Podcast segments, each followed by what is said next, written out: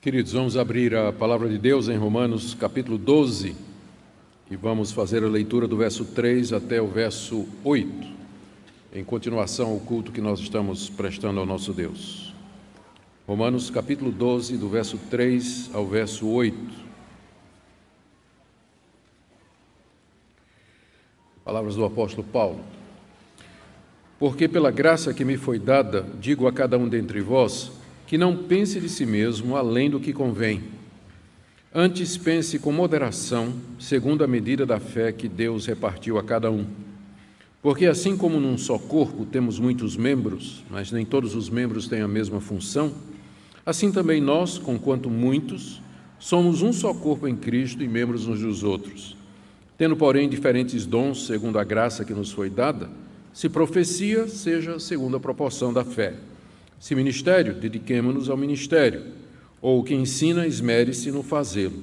Ou que exorta, faça-o com dedicação. Que contribui com liberalidade. O que preside com diligência. E quem exerce misericórdia com alegria.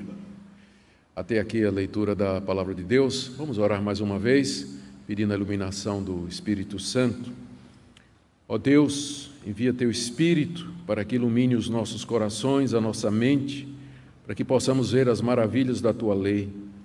Que tua palavra, Senhor, não somente instrua o nosso entendimento, mas também mova o nosso coração e nos disponha a te obedecer e fazer o que aqui tu nos recomendas. Tu conheces o coração de cada pessoa que está aqui nessa noite, tu conheces os que precisam de encorajamento, ajuda, direção, também aqueles que precisam de correção.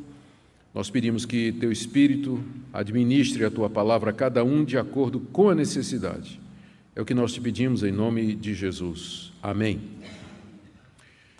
Queridos, na mensagem anterior, Romanos capítulo 12, de 1 a 2, nós vimos três exortações que o apóstolo Paulo fez à igreja de Roma com base nas misericórdias de Deus que ele havia exposto nos capítulos de 1 a 11. Nós lembramos aos irmãos que o livro de Romanos tem duas grandes partes. A primeira vai até o capítulo 11, onde Paulo faz mais uma exposição doutrinária, teológica de temas centrais do Evangelho. Em seguida, do capítulo 12 a 16, ele fala das aplicações ou das consequências práticas daquilo que ele expôs nos capítulos de 1 a 11, que podem ser resumidas, que pode ser resumido naquilo que ele chama das misericórdias de Deus. Então, com base nas misericórdias de Deus apresentadas nos capítulos de 1 a 11, Paulo orienta a igreja primeiro a se oferecer a Deus como sacrifício vivo, que é o culto racional. Segundo, para a igreja não se conformar com esse mundo. E terceiro, que ela se transforme pela renovação da sua mente. E feito isso, então, ele diz no final do verso 2: os cristãos experimentariam a boa, perfeita e agradável vontade de Deus. Isso foi o que nós vimos no domingo passado. Agora, aqui, no, nessa passagem que eu li, do verso 3 até o verso 8, Paulo aplica o significado da vontade de Deus para o cristão quanto ao papel dele no corpo de Cristo. Ou, podemos dizer, o que é que eu vou fazer ou qual a minha vocação, ou qual é a vontade de Deus para mim, não somente na igreja, mas também na vida.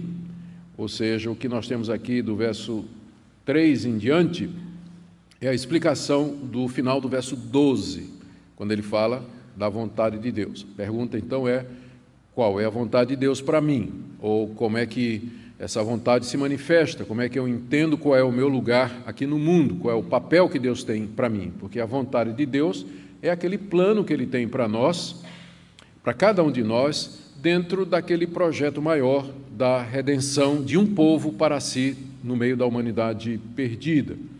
E essa vontade de Deus para nós inclui, inclusive, inclui principalmente o papel que nós desempenhamos no corpo de Cristo que é a nossa igreja, a igreja local. E aqui nós vamos ver que Paulo faz uma relação entre a vontade de Deus para mim e os dons espirituais que Deus nos deu. Ou seja, é através das habilidades, através das capacidades, através do, das facilidades que eu tenho para fazer determinadas coisas mais do que outras, que eu vou descobrir qual é a boa, perfeita e agradável vontade de Deus para mim aqui nesse mundo. E esses dons espirituais, porque esse é o nome que Paulo dá a isso aí, eles foram dados por Deus de maneira soberana e graciosa, conforme a sua vontade, para que nós possamos servi-lo aqui nesse mundo. E, portanto, como consequência, ao pensarmos de nós ou tentarmos avaliar e entender o nosso papel nesse mundo, a gente não deve pensar além daquilo que essas habilidades permitem. O pensamento de Paulo aqui não é fácil de seguir, não.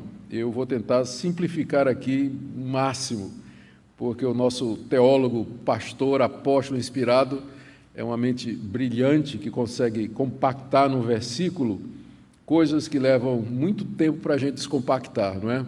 Então vamos tentar ver o que é que ele nos diz aqui. Mas esse é o ponto central da passagem, que é, Paulo quer que nós nos avaliemos e nós entendamos o nosso papel aqui nesse mundo a partir das habilidades, dons que Deus nos deu. E aqui ele desenvolve esse ponto em três tópicos que eu quero ver com vocês. O primeiro deles, ele no primeiro, Paulo orienta os cristãos de Roma a pensar de si mesmos sobre a maneira como eles deveriam pensar de si mesmos. Está aí no verso 3, quando ele diz: Eu digo, pela graça que me foi dada, que vocês não pensem de vocês mesmos além do que convém. Então, a primeira orientação de Paulo é: como é que eu devo me avaliar? É? Qual o critério que eu vou usar para me ver? Segundo ponto, ele usa uma analogia com o corpo humano, para que é, lembrar-nos de que, embora nós tenhamos diferentes funções, nós todos estamos unidos no mesmo corpo. E, por último, ele encoraja a igreja a exercer os diferentes dons que nós recebemos aqui nesse mundo para o benefício da igreja e do reino de Deus. Vamos tentar entender cada um desses pontos à medida que nós faremos a exposição do texto. E vamos começar com a própria declaração dele aqui no verso 3, quando ele diz: pela graça que me foi dada, eu digo a cada um dentre vós. Paulo não era o pastor que fundou, Paulo não era pastor da igreja de Roma e ele também não fundou aquele trabalho ali. Mas ele se sente com autoridade para ensinar à igreja o que a igreja deveria fazer. E a base dessa autoridade é isso que ele chama aqui da graça que lhe foi dada. A graça aqui não é a graça salvadora, mas é o chamado de Deus para que ele fosse apóstolo de Jesus Cristo. Isso fica muito claro no início da carta, capítulo 1, verso 5, quando ele diz que, pela graça de Deus, ele foi constituído apóstolo entre os gentios. E com isso, Paulo já dá um bom exemplo do que ele vai dizer aqui. Paulo sabe o lugar dele na vida, ele é um apóstolo de Jesus Cristo. E ele sabe que foi pela graça de Deus que ele é o que é. Por isso, então, que ele vai agora poder, com autoridade, dizer para os crentes: ninguém pense de si mesmo mais do que convém mas de acordo com a graça que Deus ministrou a cada um de vocês. Então, é com essa autoridade de apóstolo de Jesus Cristo, função que ele recebeu pela graça, que ele então dirige estas palavras aos crentes de Roma e também para toda a cristandade, através dessa carta inspirada. Primeiro ponto, então, como os cristãos de Roma deveriam pensar de si mesmos e, por extensão, como nós devíamos pensar a respeito de si mesmos. Paulo se dirige de maneira particular a cada um. Pela graça que me foi dada, verso 3, digo a cada um dentre vós. Ele particulariza, ele não quer que o que ele vai dizer seja tomado assim de maneira geral.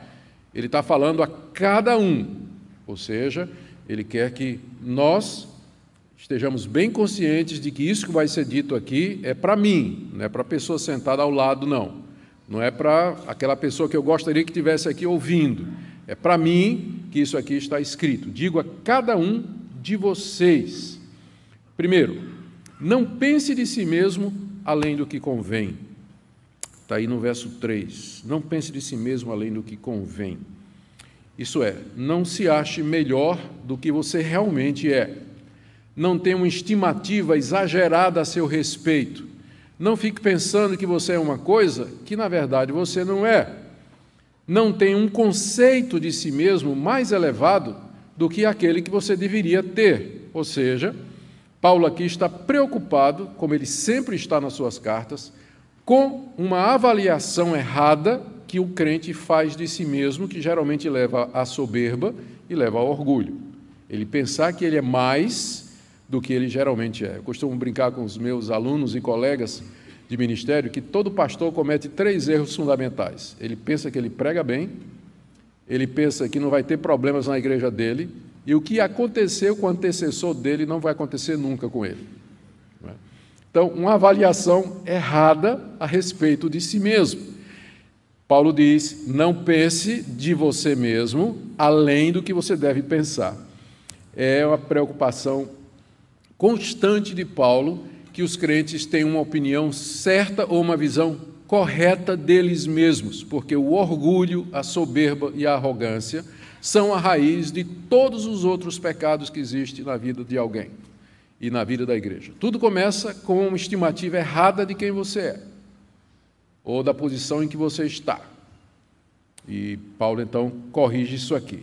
Ao contrário, que o segundo ponto dele, cada um deveria pensar de si mesmo com moderação. Não pense de si mesmo além do que convém, Antes pense com moderação. A palavra moderação significa equilíbrio, humildade, bom senso, uh, julgar as coisas com entendimento, é tudo isso que está compreendido aí nessa palavra moderação. Na verdade, é um jogo de palavras aqui na língua grega que não tem como traduzir para o português. Seria alguma coisa mais ou menos assim que Paulo está dizendo. Não pense de si além do que convém pensar, mas pense com pensamento moderado, pelo menos Quatro vezes ele está usando essa palavra pensar, fazendo um jogo que faz muito sentido no grego, no português nem tanto, mas o que ele quer dizer é isso. Você, quando você pensa a respeito de você mesmo, não pense além do que você deveria pensar. Mas se você vai pensar sobre si mesmo, pense de maneira moderada, equilibrada e de bom senso. E aí a gente pergunta, mas qual o critério para isso? É o que ele vai responder então em seguida. Ele diz: pense com moderação segundo a medida da fé que Deus repartiu a cada um.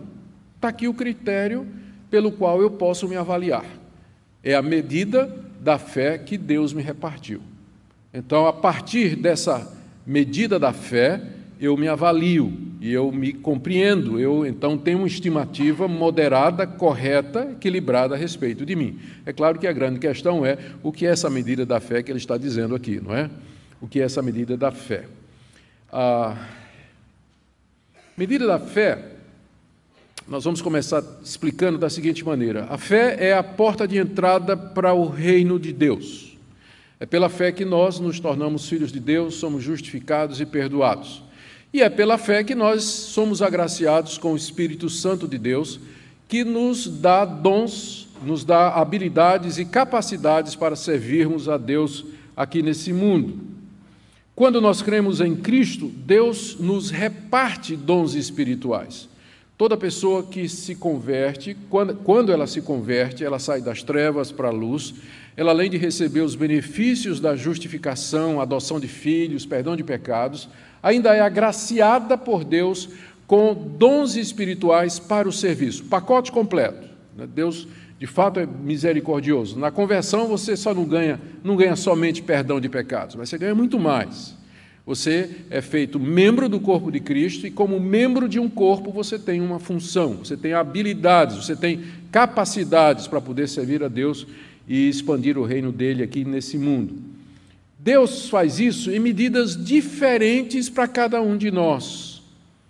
Então, alguns recebem determinados dons, outros recebem outros dons, uns recebem habilidades num determinado grau, outros recebem aquela mesma habilidade num grau superior, mas todos recebem alguma capacidade para servir a Deus aqui nesse mundo. E essas capacidades são distintas, tanto em intensidade quanto em, em, de gênero, ou seja, um tem um dom, outro tem outro, e os que têm o mesmo dom nem sempre têm na mesma proporção. Então, a medida da fé aqui não é o tamanho da sua fé em Jesus Cristo, mas é simplesmente o conjunto de dons espirituais que Deus repartiu a cada um de nós de acordo com a medida que Ele quis.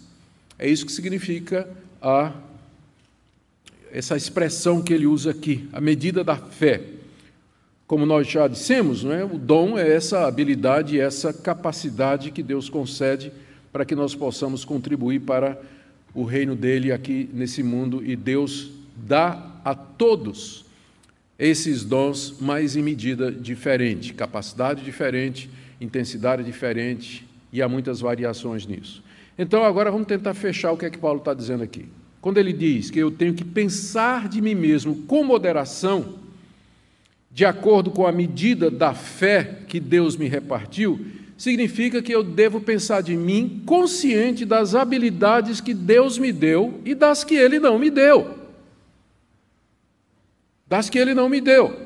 Porque o ruim quando o crente não tem essa avaliação do que é que ele é, do que é que ele é capaz, o que é que ele recebeu da parte de Deus, o ferramental que ele recebeu para servir a Deus, é que ele às vezes se aventura a fazer coisas para a qual ele não tem habilidade. Ele não foi chamado para aquilo, ele não tem condição de fazer aquilo. Tem boa vontade. É, por exemplo, vamos cantar no coral, que maravilha, tem uma boa vontade maravilhosa, quer cantar no coral, mas é muito desafinado. Né? Tem condição, tem boa vontade e tudo, mas. Né? E fica ofendido né, quando o regente diz: olha, o irmão não tem condição, né, tal. ele fica ofendido, tal, porque ele acha que ele tem.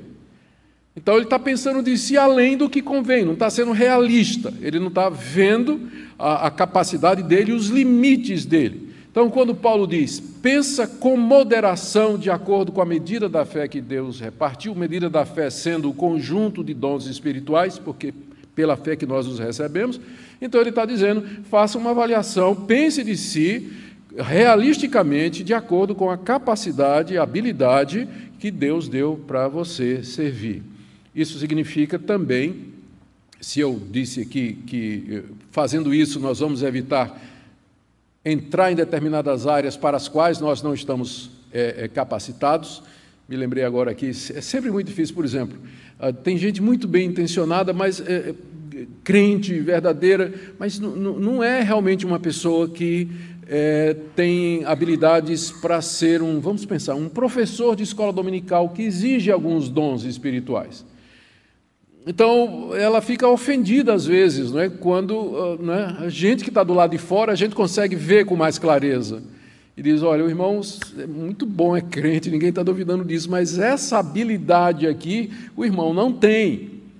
Então, se ele não tiver isso aqui, se ele não pensar com moderação, de acordo com a medida da fé que Deus lhe deu, ele vai ficar ofendido vai ficar chateado, né? vai embora da igreja, ninguém reconhece meus dons, ninguém reconhece a minha habilidade e tudo mais. Boa parte dos problemas de gente insatisfeita e chateada na igreja é exatamente a falta disso aqui.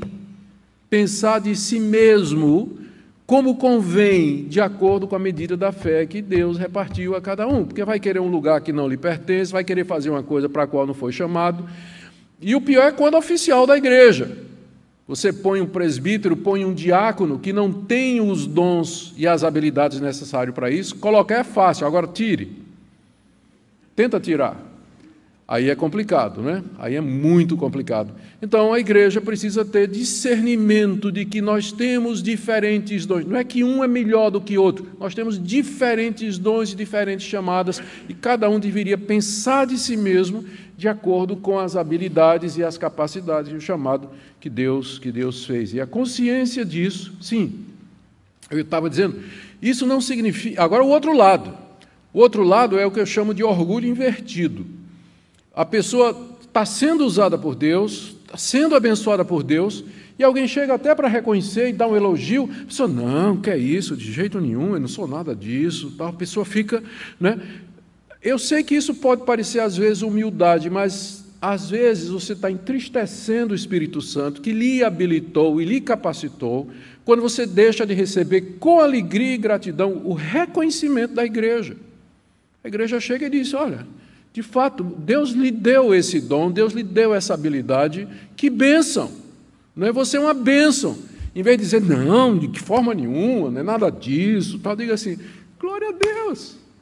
Que bênção! Eu estou muito feliz que Deus está me usando. Amém. Então, o, erro é tanto para cima quanto para baixo. Você pensar de si mesmo corretamente não significa negar o que Deus tem feito na sua vida. E como o Espírito Santo tem usado você para abençoar outras pessoas. Receba com gratidão isso. e dê toda a glória a Deus, porque é dele que provém, como Paulo diz aqui, é a medida da fé que ele repartiu. Então toda a glória é dele, porque se alguma coisa você se sobressai, se alguma coisa você faz bem, então isso é somente porque Deus repartiu a você essa habilidade soberanamente. Não há motivo para orgulho, não há motivo para pensar de si mais do que convém, porque você vê o tempo todo Paulo está dizendo: isso vem de Deus, isso vem de Deus.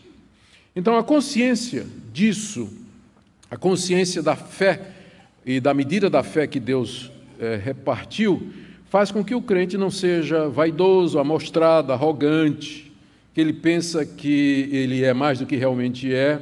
Ele tem consciência de que ele não é o único que tem dons espirituais, Hoje pela manhã eu tive uma experiência que eu não tive há muitos anos. Consegui sentar numa igreja para assistir um culto sem estar pregando. Então, estava sentado com minha esposa e fui ministrado. De manhã aqui, depois fui para a classe de catecúmenos ouvir o professor. E fui ministrado lá também. Como aquilo fez bem para o meu ego? Para me botar no meu devido lugar, não é? Chegar e dizer, puxa, eu posso ser ministrado por outras pessoas que fazia muito tempo que eu não tinha um domingo em que eu podia sentar para participar do culto com minha mulher, com outra pessoa pregando. Então foi muito bom para mim. Digo, mas veio na hora, porque é exatamente o que esse texto está dizendo. Augustus, você não é o único que ensina, você não é o único que prega. Tem outros dons, tem outras pessoas que Deus usa e que Deus quer usar para abençoar a sua vida. Então, quando a gente tem essa visão, então isso ajuda a gente a ficar no nosso devido lugar. É assim que a mente renovada pensa. Veja que no verso 2, Paulo tinha dito: Não vos conformeis com esse século, mas transformai-vos pela renovação da vossa mente. Então, guarde a palavra mente. Ele disse: transformem-se pela renovação da mente. E aí no verso 3 ele disse: pense.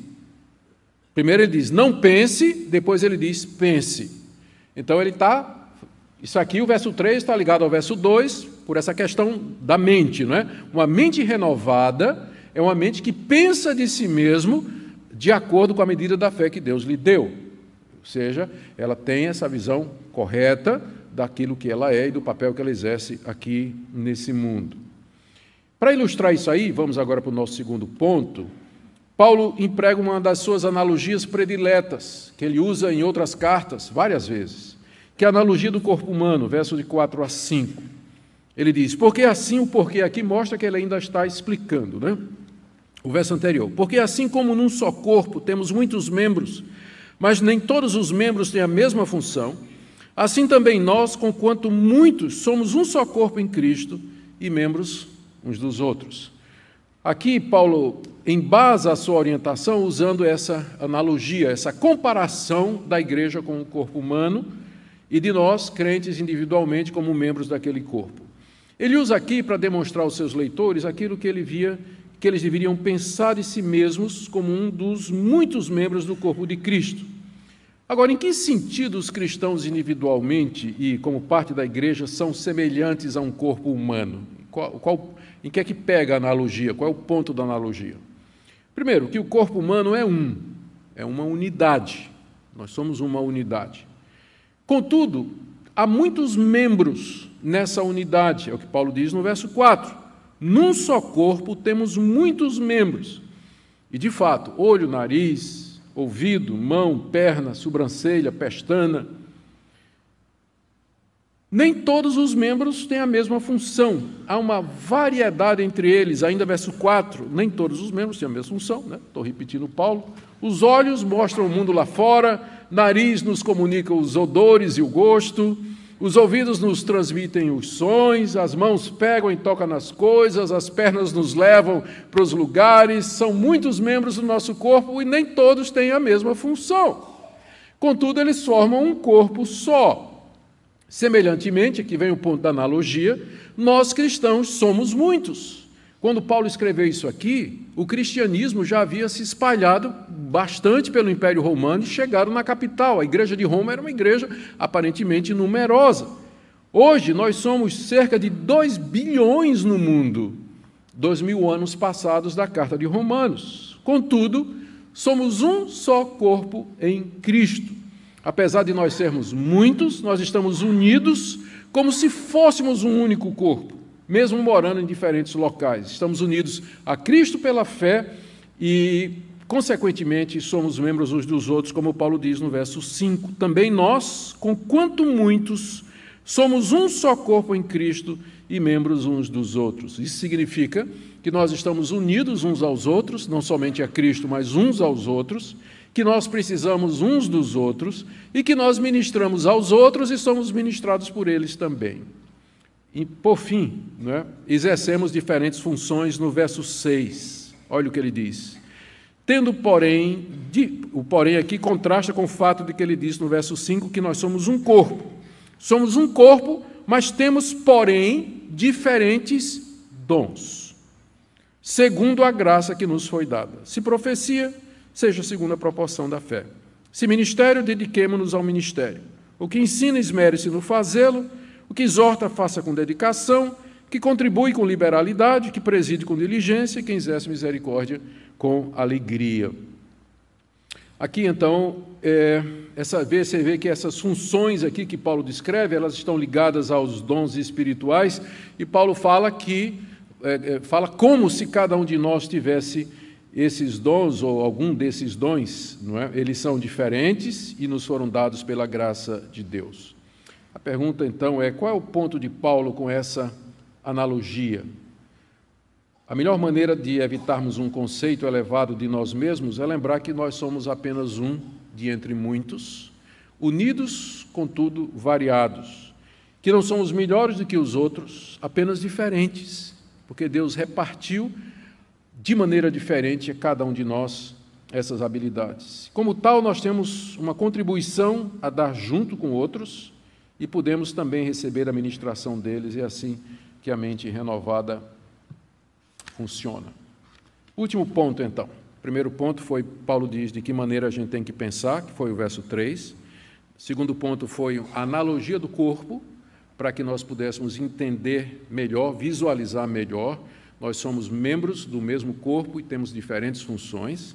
E agora ele diz do verso 6 ao verso 8 que nós devemos exercer, então, esses dons espirituais recebidos da maneira correta. Ele passa aqui a dar exemplos práticos não é, do que ele tinha falado, falado, dessa variedade de dons. E aqui ele traz uma lista com sete dons espirituais e como eles devem ser exercidos na igreja. Todos eles dados pela graça, não são motivos para arrogância.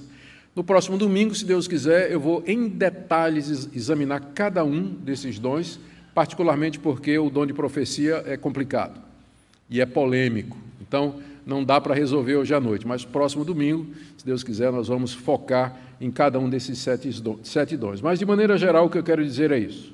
Ao enumerar esses dons, dando uma lista, Paulo estava querendo exemplificar o que ele disse. Ele tinha dito: renovem a mente, sejam transformados para experimentar a boa vontade de Deus.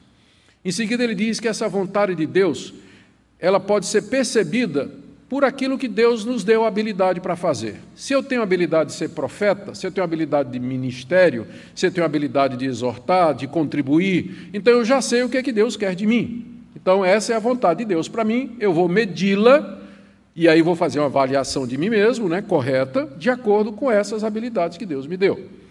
E entre elas, Paulo menciona sete aqui. Essa lista não é exaustiva, tem cinco listas de dons no Novo Testamento, nenhuma igual a outra.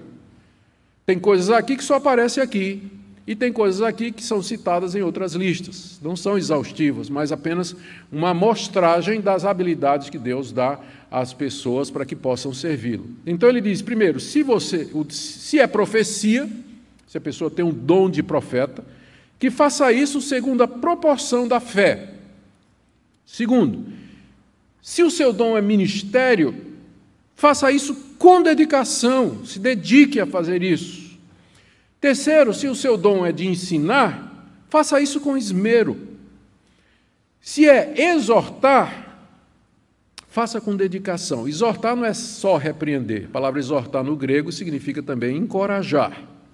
Então, se é exortar, encorajar as pessoas, repreender, encorajando, né? encorajar, repreendendo, faça isso com dedicação.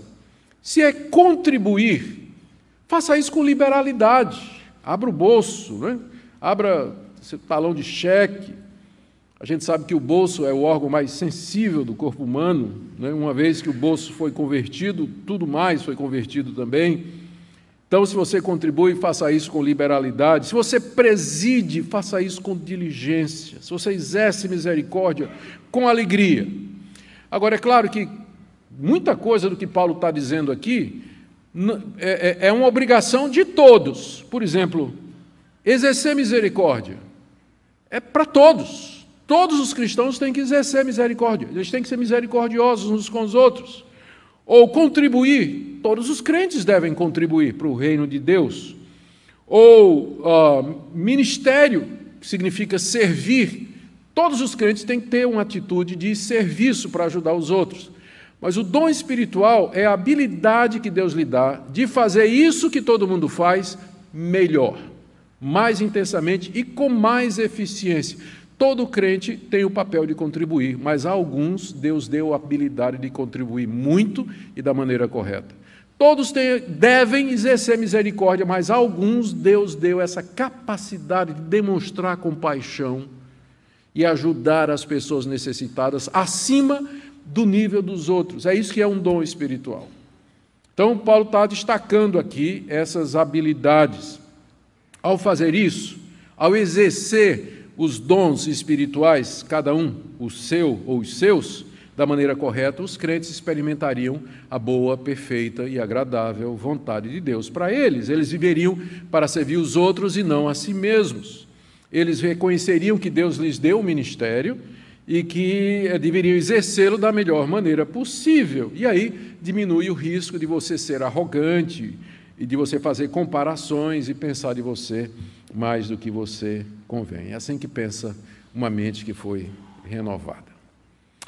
O que é que nós podemos aprender aqui? Eu tirei cinco lições, rapidamente.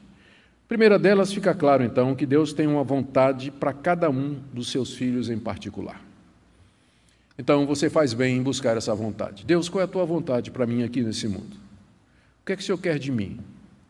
Qual é o meu lugar no corpo de Cristo? Qual é o meu lugar no mundo? Por que, que o Senhor me chamou? Por que, que o Senhor me, me iluminou? Por que, que o Senhor me deu, eu, me fez parte do corpo de Cristo? Eu estou no corpo de Cristo. Que membro sou eu?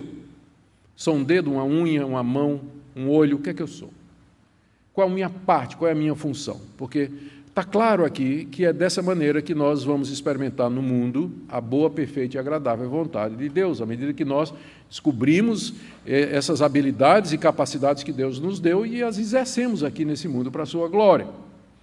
Segunda lição: está claro que a vontade de Deus para mim está relacionada com os dons que Ele, na sua graça, nos deu. Ou seja, não, não existe isso de que Deus salvou você. Não tem o dom de ser crente sentado no banco da igreja ouvindo sermão todo domingo só. São cinco listas de Novo Testamento e nenhuma das listas aparece o dom de esquentar banco.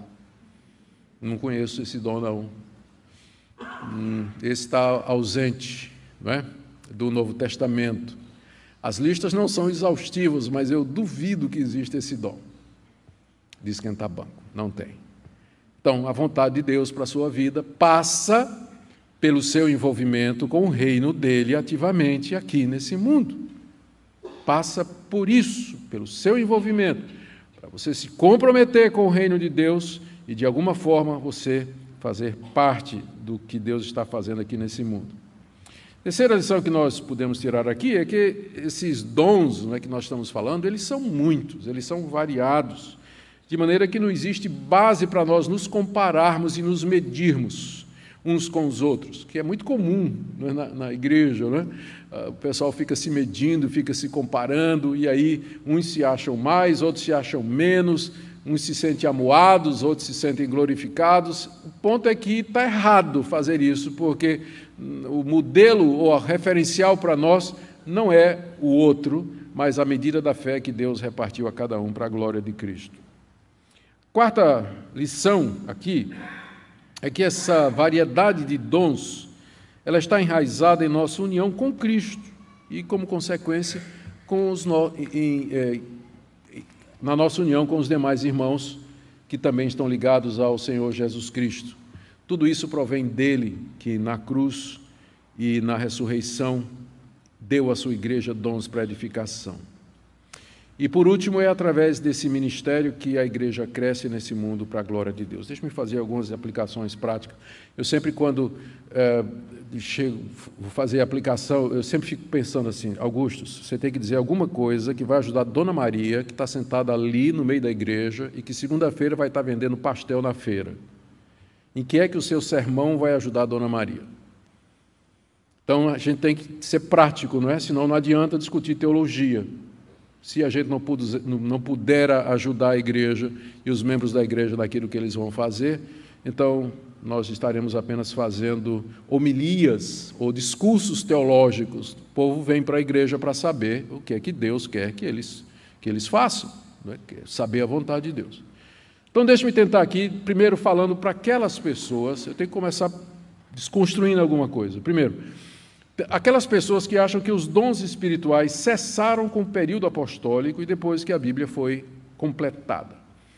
Tem muitos de nós no campo reformado que se orgulham de ser cessacionistas. E às vezes esse termo não é bem explicado, e aí dá a impressão de que ele quer dizer que todos os dons cessaram. Não, não é isso que quer dizer. Não é isso que quer dizer.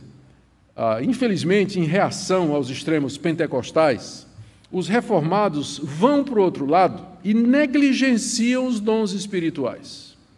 Isso é uma reação errada nossa, por causa dos abusos que são feitos com dons espirituais em determinados quartéis do mundo evangélico. Os reformados vão para o outro lado e praticamente reduz os dons espirituais ao ofício de pastor. É chamado de clericalismo. Pastor tem todos os dons. Ele prega, batiza, casa, faz tudo, não é? E aí a função dos membros é simplesmente sentar e ouvir. Tem duas figuras que ilustram meio que eu estou dizendo. Essa visão que eu acabei de falar que é errada é da igreja como um ônibus, onde o pastor é o motorista e o tesoureiro é o cobrador. Então você paga, entra, fica sentado e o pastor está guiando o ônibus, não é? A outra visão é da igreja como um barco a remo, onde cada membro tem um remo na mão e o pastor está simplesmente dizendo: para a esquerda agora, para a direita agora, mais força, né? mas todo mundo está com a mão no remo. Essa é a visão correta de igreja na Bíblia. E às vezes o que acontece? Por conta dos extremos, a igreja reformada vai e concentra tudo na mão de quem é oficial. E os membros da igreja acham que a função deles é ir para a igreja, escutar sermão, pagar o dízimo e pronto, ir embora para casa. Não, não. Essa não é a visão correta de igreja. A visão correta de igreja é aquela que está aqui, que você experimenta a boa, agradável vontade de Deus, exercendo os dons que Deus lhe deu. Não há nada na Bíblia que diga que Deus deixaria de conceder dons espirituais ao seu povo para a edificação da sua igreja depois do período apostólico. O que cessou, isso aqui tem que ficar claro, o que cessou foi o período revelacional. Não há novas revelações, a revelação está completa, ela está completa na Bíblia. Então, todos os dons que eram canais de revelação cessaram com o fechamento da Bíblia. Mas nem todos os dons eram canal de revelação. Desses que estão aqui, por exemplo, discutindo a parte da polêmica em torno do dom de profecia, que nós vamos ver no próximo domingo, todos os demais, nenhum deles tem a ver com nova revelação.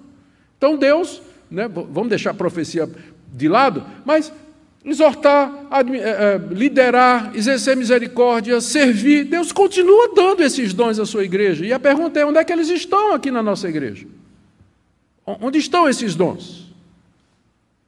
Por que, que às vezes parece que a gente não vê esses dons? O que é que está acontecendo? Então, esse texto é um texto que nos desafia, cada um de nós individualmente, para respondermos esse tipo de coisa. Então, essa minha primeira palavra é para aqueles que têm com dificuldade com a questão do conceito de dom espiritual dentro da igreja reformada. Nós não devíamos ter medo disso. Segundo, eu quero agora falar aqueles que têm sido usados por Deus e que têm recebido reconhecimento dos irmãos. Graças a Deus por isso. Graças a Deus pela sua vida, pelo seu ministério, pela coisa boa que você faz, quer seja qualquer que seja o dom. Mas lembre que isso sempre é pela graça de Deus. É pela misericórdia de Deus, por isso, não pense de si mesmo mais do que convém. Se Deus usou a queixara de um jumento, quanto mais o jumento inteiro. Então, é, é o Deus que usa a queixara de burro. Então, não, não fique pensando que você é alguma coisa porque Deus está usando você. Não, não pense, porque é tudo pela graça e pela misericórdia de Deus.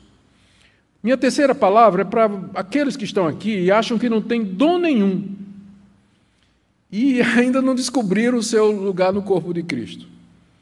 E, bom, eu queria dizer primeiro que essa lista que você tem aqui, ela é consequência do verso primeiro. Do verso primeiro, Paulo está escrevendo né, em sequência.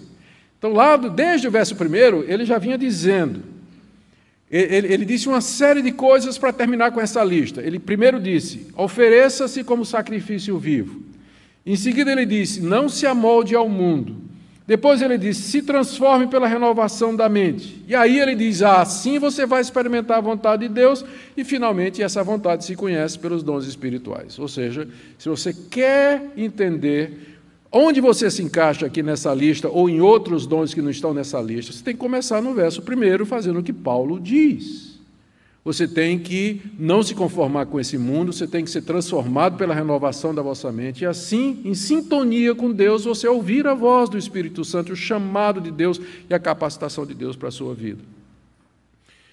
Em quarto lugar, aos que acham que, eu já falei isso, mas vou repetir, os que acham que seu dom é somente escutar sermão ou domingo, e às vezes pela internet. Que beleza a internet, não é? Bênção. O desigrejado ama a internet, sem qualquer compromisso com a igreja, corpo de Cristo. Eu quero dizer que não existe membros desconectados do corpo.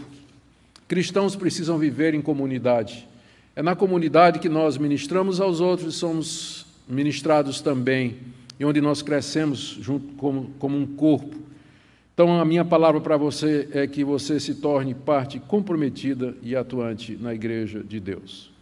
Eu quero terminar com uma palavra aqui que eu espero que seja útil. Aqueles, essa palavra é para aqueles que pensam que esses dons eles são usados somente no culto ou ambiente da igreja. Eu tenho a impressão que a maioria dos cristãos, quando ouve falar em dom espiritual, a visão que ele tem é que o dom é uma ferramenta que vai ser usada ou no culto ou em alguma coisa relacionada com a igreja. Eu queria expandir os horizontes da sua mente nessa noite, dizendo que o reino de Deus, ele é maior do que a igreja local. Que Deus precisa de médicos, Deus precisa de advogados, Deus precisa de políticos, Deus precisa de enfermeiros, Deus precisa de motorista de Uber, Deus precisa de assessorista de elevador, que sejam comprometidos com Ele e que sirvam a Deus no mundo e não na igreja. Necessariamente, igreja pensando só nisso que nós estamos fazendo aqui aos domingos. Por exemplo, pega o dom de misericórdia. Uma pessoa que tem um dom de misericórdia, ela vai exercer esse dom aonde? Durante o culto? Acho que não, né? Acho que não. Como é que ela vai exercer o dom de misericórdia? É no dia a dia, na sua casa, no seu trabalho, com as pessoas ao seu redor, mostrando a compaixão de Deus através do socorro para com essa geração sofrida, angustiada, deprimida, suicida. Uma pessoa com dom de misericórdia, ela se compadece, ela é sensível, ela abraça, ela beija, ela carrega, ela ajuda.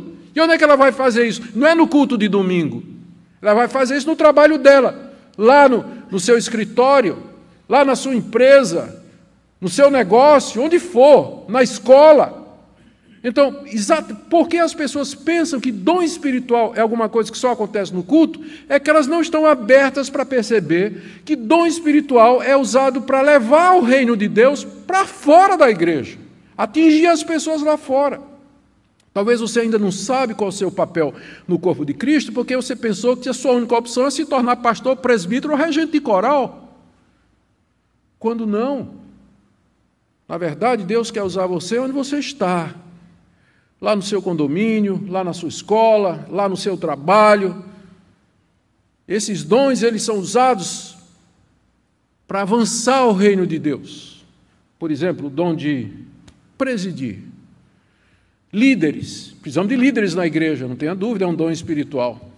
Mas Deus precisa também de pessoas que têm uma voz e têm uma liderança em outros contextos onde decisões são feitas que vão afetar a igreja diretamente, Senado, na Câmara, presidência da República, vereador, no condomínio do seu prédio, na associação de moradores. Um cristão que tem liderança, tem sabedoria, ele pode ajudar pessoas a tomar decisões, ou levar aquele, aquele ambiente a tomar decisões, que vai abençoar outras pessoas e abrir porta para o reino de Deus. Então, há lugar. Porque às vezes a gente fica pensando assim, puxa, eu não vou pregar. Já me passou esse pensamento, antes de eu, de eu ter essa perspectiva, né? dizendo assim, puxa, eu vou pregar na igreja sobre dons espirituais. Aí, de repente, vai ter uma fila de gente dizendo, pastor, então, eu tenho o dom de ensinar 30 pessoas. Onde é que eu vou botar 30 professores na escola dominical? Mas necessariamente você não tem que ser professor na igreja. Que tal você ser professor na escola pública? Pesado, né? Prepara para dentada, pancada, né? ser processado e tudo mais. Mas Deus, será que não precisa de gente com dom de ensinar na escola pública, na universidade, gente crente, comprometida, que ensina bem, que é capaz de transmitir os valores do reino de Deus lá no mundo? Às vezes a gente pensa muito fechado para dentro de nós, quando Deus de fato nos fez ou, ou, ou, ou nos quer usar para expandir o, o, seu, o seu reino. Que Deus, nessa noite, fale o seu coração.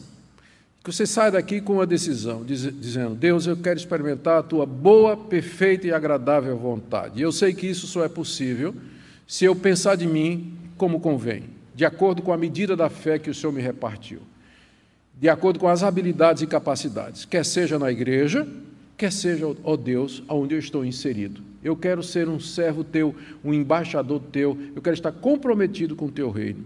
Me mostra o caminho, eu quero viver para a tua glória, eu não quero ser um esquenta-banco, eu não quero ser uma pessoa sem compromisso, um membro do corpo que não tem utilidade, eu não quero ser um apêndice. Dizem que é o apêndice né, que não tem finalidade, descobriram né, que que tem, né? Então você não tem nem desculpa, né? Porque até o apêndice parece que tem finalidade também. Eu não quero ser como o antigo apêndice, Senhor, mas eu quero funcionar, né? eu quero ser útil de alguma forma no corpo de Cristo. Amém? Oremos. Pai querido, nós te rendemos graças porque o Senhor a cada um de nós repartiu dons espirituais conforme a proporção da fé. E nós bendizemos o teu nome, porque nós podemos encontrar o nosso lugar nesse mundo à medida que nós descobrimos o que o Senhor nos repartiu e de que maneira nós podemos te servir.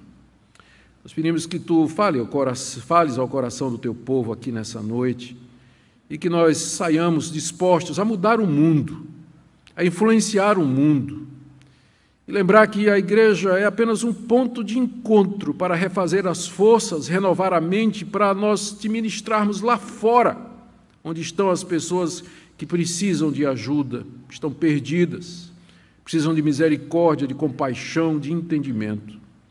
Alevanta-nos, ó Deus, como farol no meio dessa geração perversa, perdida e obscurecida de entendimento. É o que nós te pedimos em nome de Jesus. Amém.